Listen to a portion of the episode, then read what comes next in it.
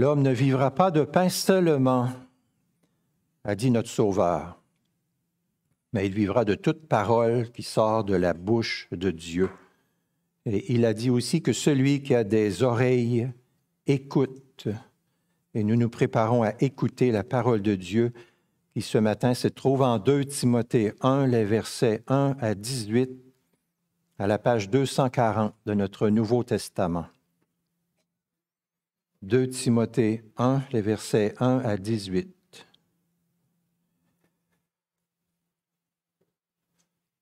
Avant d'écouter la lecture, nous prions ensemble. Grand maître de la moisson, tu désires une fois de plus aujourd'hui semer ta bonne parole en nous et nous t'en rendons grâce. Nous te prions d'empêcher le malin de venir et d'enlever ce que tu vas semer dans nos cœurs. Nous te prions de faire prendre racine en nous à ta parole, de telle sorte que quand surviendront les tribulations et les persécutions, nous ne chutions pas. Nous te prions de faire en sorte que les soucis du monde et la séduction des richesses n'étouffent pas ta parole et ne la rende pas infructueuse dans nos vies, mais que ta parole soit la plus forte. Nous te prions de nous faire comprendre ta parole ce matin et de la faire porter beaucoup de beaux fruits dans chacune de nos vies. Par Jésus-Christ, nous le demandons ensemble. Amen. Écoutons la lecture de 2 Timothée 1, 1 à 18. Paul, apôtre du Christ Jésus par la volonté de Dieu, selon la promesse de la vie qui est en Christ Jésus, à Timothée, mon enfant bien-aimé, grâce, miséricorde et paix de la part de Dieu le Père et du Christ Jésus notre Seigneur. Je rends grâce à Dieu que je sers à la suite de mes ancêtres avec une conscience pure, et je ne cesse de faire mention de toi dans mes prières nuit et jour. Car je me souviens de tes larmes, et j'ai le vif désir de te revoir afin d'être rempli de joie. Je garde aussi le souvenir de la foi sans hypocrisie qui est en toi, et qui habita d'abord dans ton aïeul Loïs et dans ta mère Eunice, comme j'en suis persuadé, elle habite aussi en toi. C'est pourquoi je t'exhorte à ranimer la flamme du don de Dieu que tu as reçu par l'imposition de mes mains. Car ce n'est pas un esprit de timidité que Dieu nous a donné, mais un esprit de force, d'amour et de sagesse. N'aie donc pas honte du témoignage à rendre à notre Seigneur, ni de moi, prisonnier pour lui, mais souffre avec moi pour l'Évangile par la puissance de Dieu c'est lui qui nous a sauvés, nous a adressé un saint appel, non à cause de nos œuvres, mais à cause de son propre dessein et de la grâce qui nous a été donnée en Christ Jésus avant les temps éternels. Cette grâce a été manifestée maintenant par l'apparition de notre Sauveur Christ Jésus, qui a réduit à l'impuissance la mort et mis en lumière la vie et l'incorruptibilité par l'Évangile. C'est pour cet évangile que j'ai été établi prédicateur, apôtre et docteur.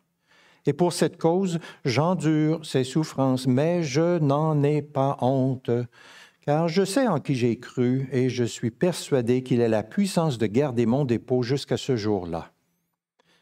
Retiens dans la foi et dans l'amour qui est en Christ Jésus le modèle des saines paroles que tu as reçues de moi garde le bon dépôt par le Saint-Esprit qui habite en nous. Tu sais que tous ceux qui sont en Asie m'ont abandonné, entre autres Figel et Hermogène. Que le Seigneur répande sa miséricorde sur la famille d'Onésiphore, car il m'a souvent consolé et il n'a pas eu honte de mes chaînes. Au contraire, lorsqu'il est venu à Rome, il m'a cherché avec beaucoup d'empressement et il m'a trouvé. Que le Seigneur lui donne d'obtenir miséricorde auprès du Seigneur en ce jour-là. Tu sais mieux que personne combien de services il m'a rendu à Éphèse. Amen.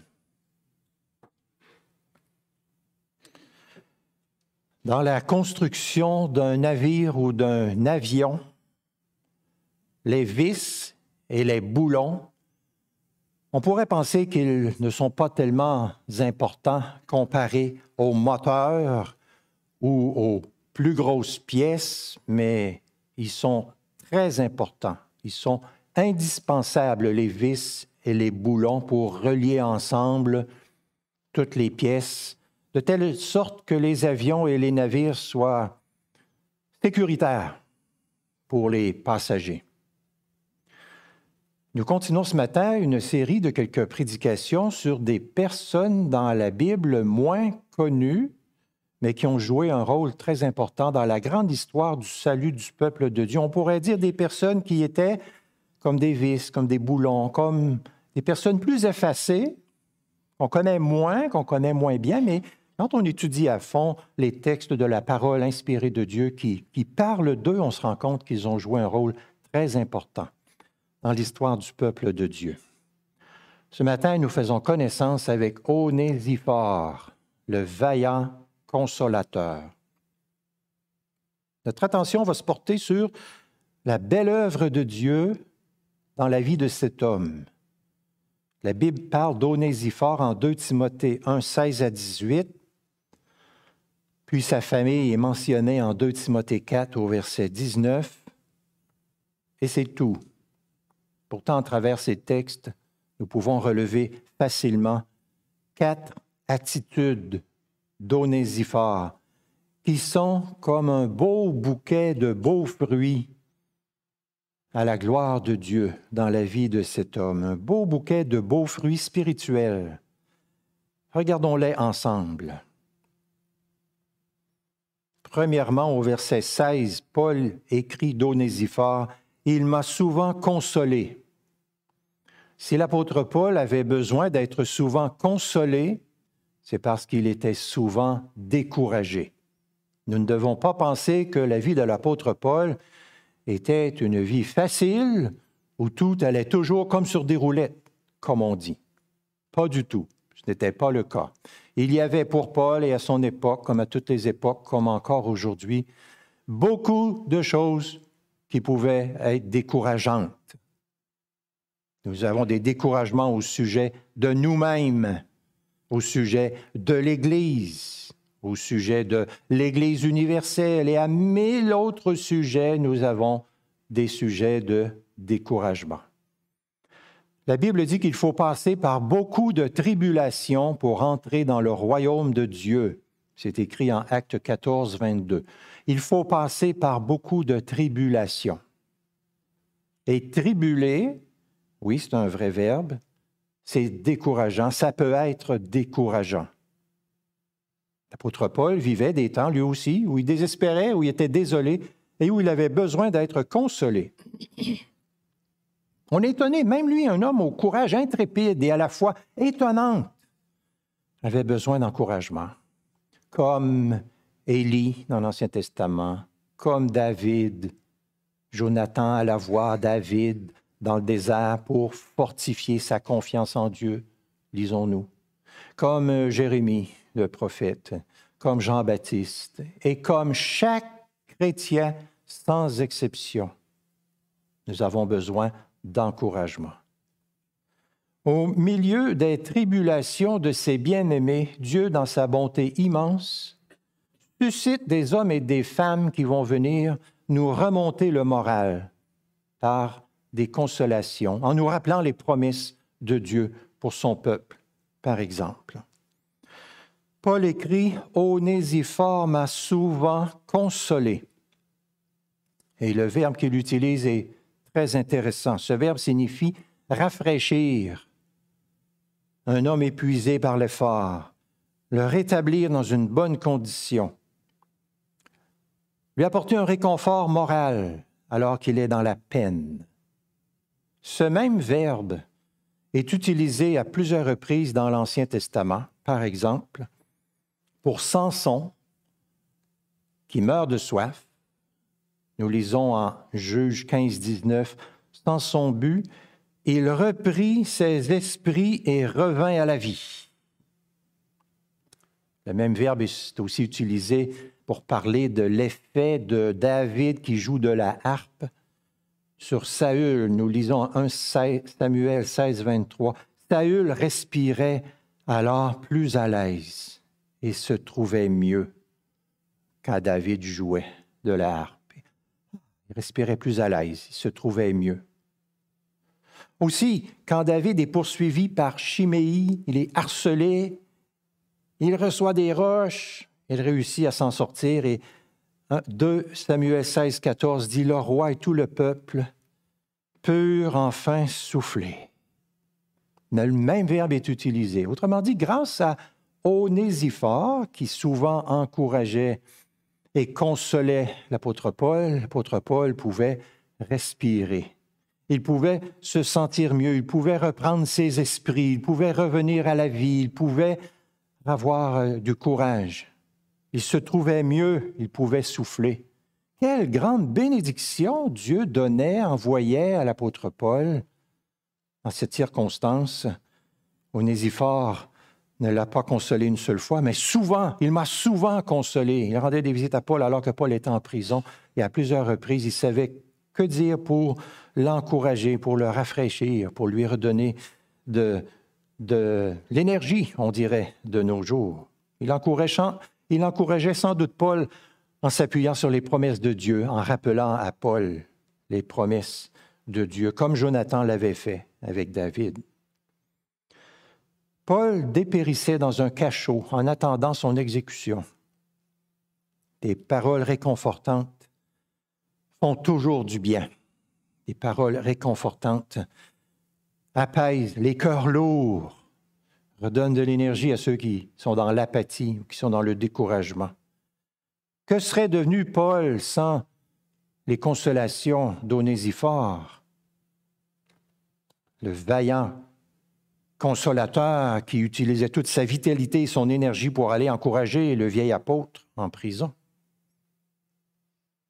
Bien-aimés, nous avons tous, sans exception, besoin, et parfois vraiment, vraiment besoin, de consolation et d'encouragement, chacun d'entre nous. Nous avons besoin de quelqu'un qui va venir nous dire des paroles, les paroles du Seigneur, les promesses de Dieu, pour qu'on reprenne vie, pour qu'on puisse enfin souffler, pour qu'on puisse se relever, pour qu'on puisse persévérer, qu'on puisse se trouver mieux. Nous en avons tous besoin. Il n'y a personne ici ce matin qui pourrait dire non, moi, je n'ai jamais eu besoin d'encouragement et de consolation et je n'en aurai jamais besoin non plus. Impossible. C'est pour ça que l'Église du Seigneur a besoin de nombreux onésiphores. L'Église a besoin de cette sorte de personnes qui ne se fatiguent jamais d'aller encourager les autres de diverses manières. Ces personnes n'encourage pas juste une fois pour dire par la suite, oh, moi j'ai fait ma part et euh, qui s'arrange tout seul. Non, mais toujours à nouveau, à nouveau, à nouveau, on recommence et on encourage à nouveau et on console à nouveau. Le Seigneur Dieu, en Jésus-Christ, nous a consolés et Paul dit dans un autre texte, c'est pour que nous consolions les autres. Qui allez-vous consoler, encourager, ici même, aujourd'hui, qui allez-vous consoler et encourager cette semaine? Deuxièmement, au verset 16, Paul écrit d'Onésiphore, Il n'a pas eu honte de mes chaînes. L'apôtre Paul est en prison à cause de sa foi. Ce n'est pas la première fois. Il en parle à de nombreuses reprises dans ses autres épîtres. Il souffre à cause de sa foi. Il est prisonnier à cause de son amour pour Jésus-Christ. Et il nous donne une description intéressante du caractère d'Onésiphore en nous disant Il n'a pas eu honte de mes chaînes.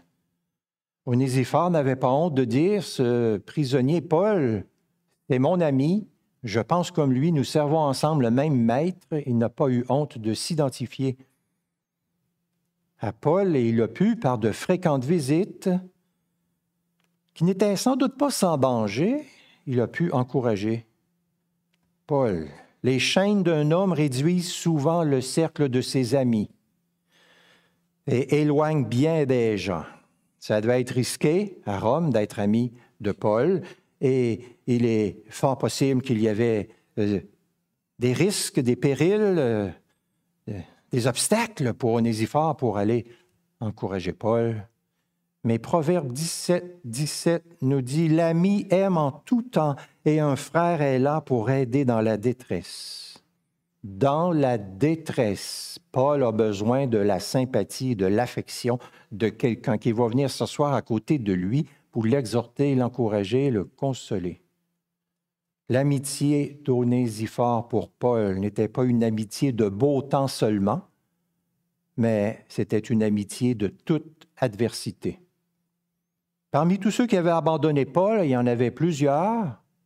Sans doute que certains l'avaient abandonné parce qu'ils ne voulaient pas se retrouver dans la même situation que Paul, c'est-à-dire prisonnier, ou peut-être qu'ils avaient des craintes d'être associés à lui, Paul, se perdant aux yeux de plusieurs personnes. Ainsi, nous lisons dans notre texte au verset 15, Tu sais que tous ceux qui sont en Asie m'ont abandonné, entre autres Figel et Hermogène. Et à la fin de 2 Timothée 4 au verset 16, Dans ma première défense, personne ne m'a assisté, mais tous m'ont abandonné. Ces abandons ont dû être très douloureux pour l'apôtre Paul, d'où sa grande joie, sa grande reconnaissance de voir arriver Onésifore, qui avait pour lui de l'affection, des paroles, une présence. Sur le front sombre du verset 15, nous voyons la radieuse fidélité d'Onésiphore et on dit quel contraste. Il n'a pas eu honte de mes chaînes. Dans notre texte, au verset 8, Paul écrit à Timothée, N'aie pas honte du témoignage à rendre à notre Seigneur, ni de moi, prisonnier pour lui, mais souffre avec moi pour l'Évangile par la puissance de Dieu. Et puis au verset 12, J'endure ces souffrances, mais je n'en ai pas honte, car je sais en qui j'ai cru, et je suis persuadé qu'il a la puissance de garder mon dépôt jusqu'à ce jour-là. Paul n'a pas honte de souffrir pour le Seigneur. Onésiphore n'a pas honte de souffrir pour le Seigneur. Timothée, n'aie pas honte. Vous qui entendez ce sermon, n'ayez pas honte de souffrir pour le Seigneur. Lorsque quelqu'un se moque de vous, où que ce soit, n'ayez pas honte d'être en Christ Jésus et de souffrir pour lui. Souvenez-vous de votre Sauveur.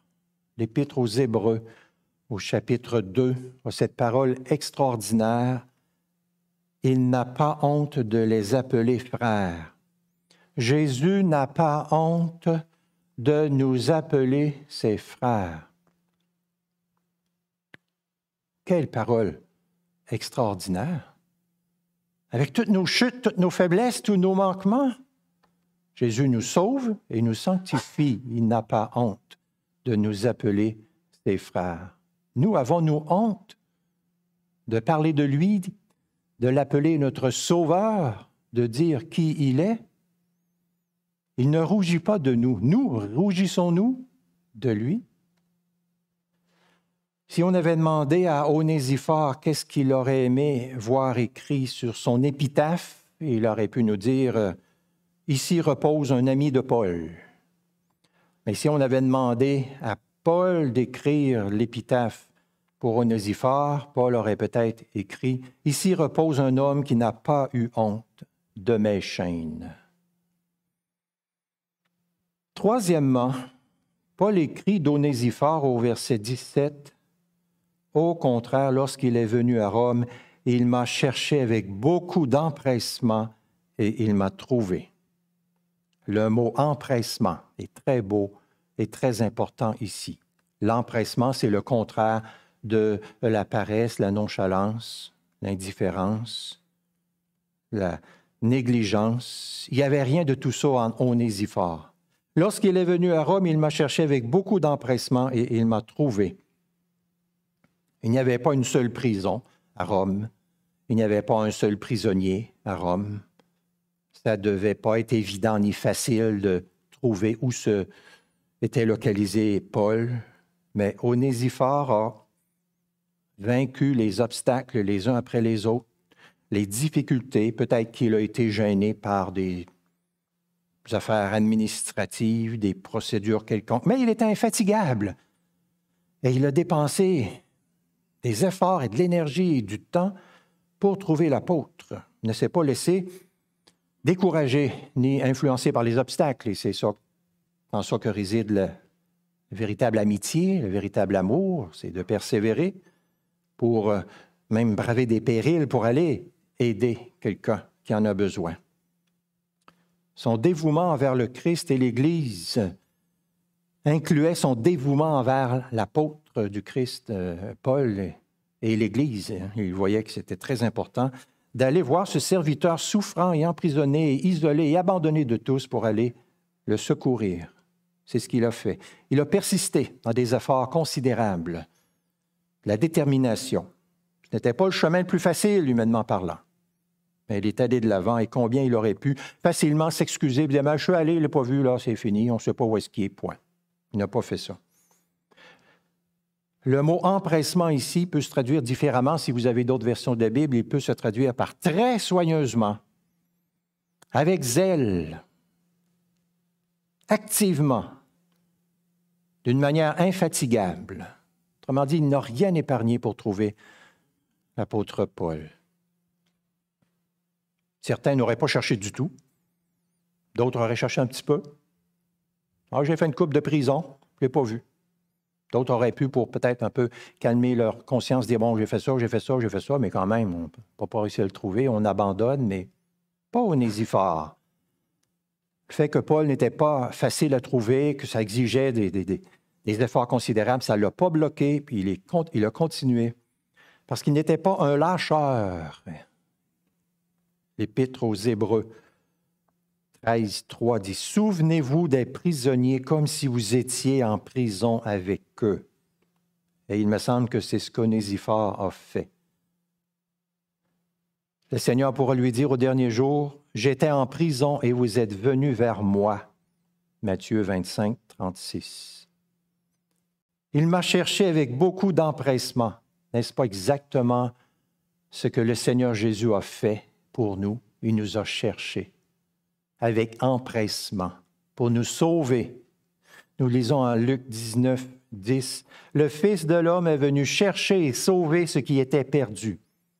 Et avec quel empressement Jésus est venu pour nous chercher et nous sauver. La Bible dit, le Nouveau Testament dit que Jésus était dévoré par le zèle pour venir nous chercher et nous sauver et quelle réponse est-ce que ça demande de nous? L'empressement. L'empressement à le servir en retour de son amour. Nous voulons exceller dans l'empressement à tous les niveaux dans notre service du Seigneur en retour de son amour incomparable pour nous. Il s'est empressé de venir nous délivrer de nos dettes de nous accorder le salut, le trésor du salut, la vie éternelle, la communion rétablie avec son Père, ah, ça nous remplit le cœur de reconnaissance et du désir de nous empresser de le servir le mieux possible. Veillons à ne jamais laisser décliner notre empressement dans le service de notre grand Sauveur. Quatrièmement, au verset 18, Paul écrit d'Onésiphore, Tu sais mieux que personne combien de services il m'a rendu à Éphèse. Rendre service est une preuve d'amour authentique. 1 Corinthiens 13, 4, L'amour rend service, ou l'amour est serviable. Onésiphore avait rendu à Paul de nombreux services. C'est intéressant parce que la signification du nom Onésiphore, ça veut dire littéralement celui qui rend service, celui qui est utile. Onésiphore, c'est Monsieur Service, Monsieur Utile, celui qui veut se rendre utile dans son travail pour le royaume de Dieu. Onésiphore ne cherchait pas des excuses pour justifier le fait qu'il préférait ne pas sortir de sa zone de confort. La devise de sa vie, ce n'était pas il faut que je pense d'abord à moi, non, non, mais il se disait, j'ai tellement bénéficié de l'amour de Dieu, goûté à son amour manifesté en Jésus-Christ, que je veux maintenant manifester cet amour-là. Je veux en faire part aux autres, je veux le communiquer, je veux le faire goûter à d'autres. Le plus possible, je veux faire du bien à la gloire de Dieu, mon Sauveur. Chaque membre de l'Église exerce une influence sur les autres par son attitude, par les services qu'il rend ou qu'il refuse de rendre. Chacun contribue au bien de l'ensemble de l'Église ou entrave le bien. Est-ce que je sers ou est-ce que je veux et j'attends que les autres me servent? Si nous sommes dans l'Église pour trouver des fautes chez les autres, dans un esprit de plainte et de murmure, jugeant tout ce qui bouge autour de nous, mais pas nous-mêmes, alors nous sommes une entrave à la bénédiction du peuple de Dieu. Puissions-nous être vigilants, chacun d'entre nous, pour qu'on soit gardé d'un tel état. Les affections refroidies par de sombres sentiments, des soupçons malveillants, à l'égard des autres. Ça ne devrait pas avoir de place parmi nous, mais nous devrions être constamment à l'œuvre pour servir, manifester notre amour par les services, le bien que nous faisons autour de nous. Heureuse l'Église remplie de serviteurs et de servantes qui aiment rendre service. Heureux ceux qui comprennent, comme dit Paul en Éphésiens 2.10, que nous sommes l'ouvrage de Dieu. Nous avons été créés en Christ Jésus pour des œuvres bonnes que Dieu a préparées d'avance afin que nous les pratiquions. Je pense aussi à ce texte en Hébreu 6, 10. Dieu n'est pas injuste pour oublier votre action, ni l'amour que vous avez montré pour son nom par les services que vous avez rendus et que vous rendez encore aux saints. L'amour se démontre par des services qu'on rend aux autres dans l'Église. Et que deviendrait l'Église du Seigneur si personne ne rendait service à personne? Onésiphore, nous ne l'aurions pas connu sans cette lettre de Paul. Et il y a beaucoup de personnes dans l'Église du Seigneur, à la grandeur de l'humanité, qui ne sont pas des personnes connues, qui sont des personnes effacées, qui œuvrent dans, leur maison, dans leur famille, dans l'Église de diverses manières. On ne les connaît pas, on ne sait pas tous qu'elles font pour, pour glorifier Dieu, servir Dieu, mais Dieu, lui, les connaît. Lui, il les connaît et il va les récompenser en temps et lieu. Notre Sauveur a dit que même un verre d'eau donné à quelqu'un ne sera pas sans récompense. Je remercie le Seigneur de tout mon cœur pour les onésiphores qu'il a placés dans notre assemblée.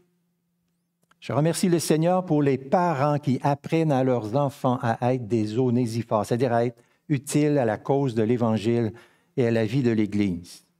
J'ai souvent trouvé très touchant que des petits-enfants viennent m'apporter des cartes avec des dessins pour m'encourager quand j'étais malade.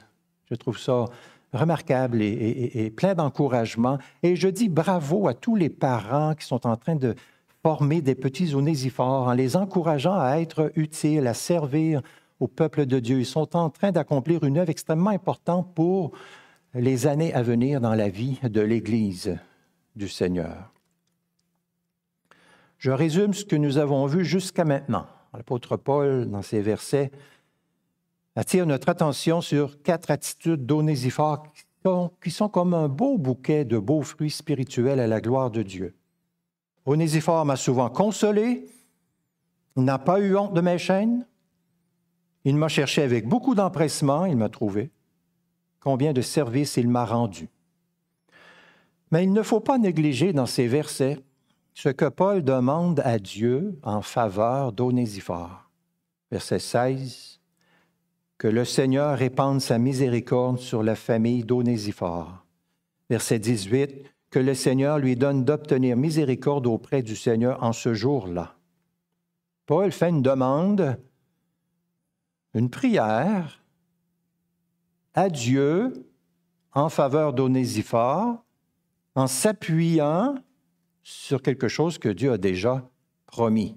Dans le sermon sur la montagne, le Seigneur Jésus a dit, Heureux les miséricordieux, car ils obtiendront miséricorde. Jésus avait dit aussi, en Luc 6, 36, Soyez miséricordieux comme votre Père est miséricordieux. Heureux les miséricordieux, ils obtiendront miséricorde. Donc, en s'appuyant sur l'enseignement du Seigneur Jésus, l'apôtre Paul prie que cette promesse-là soit accomplie, que le Seigneur répande sa miséricorde sur la famille d'Onésiphore, que le Seigneur lui donne d'obtenir miséricorde auprès de Dieu en ce jour-là. Ça ressemble beaucoup à ce que David dit en 2 Samuel 2. David dit, Puisque vous avez usé de bienveillance, que l'Éternel use envers vous de bienveillance. Le verbe obtenir au verset 18, que le Seigneur lui donne d'obtenir miséricorde, c'est exactement le même verbe que trouver au verset 17, c'est comme un jeu de mots, c'est très intéressant. Au prix de laborieux efforts, Onésiphore est parvenu à trouver Paul dans sa maison, et bien qu'au dernier jour, il trouve miséricorde auprès de Dieu, selon la parole de Dieu. En ce jour-là, c'est le grand jour eschatologique du jugement mentionné dans le verset 12 de notre texte, mais aussi au chapitre 4, verset 8 que le Seigneur lui donne d'obtenir miséricorde auprès du Seigneur en ce jour-là. Dans ce verset 18, le premier Seigneur, c'est le Seigneur Jésus, comme au verset 8, et le deuxième Seigneur, c'est Dieu le Père. En conclusion, si l'importance des vis et des boulons est cruciale pour la sécurité des navires et des avions, l'importance des fidèles dans l'Église qui sont plus effacés, moins connus dans l'Église, est aussi cruciale. Que le Seigneur répande sa miséricorde sur eux selon sa promesse. Amen.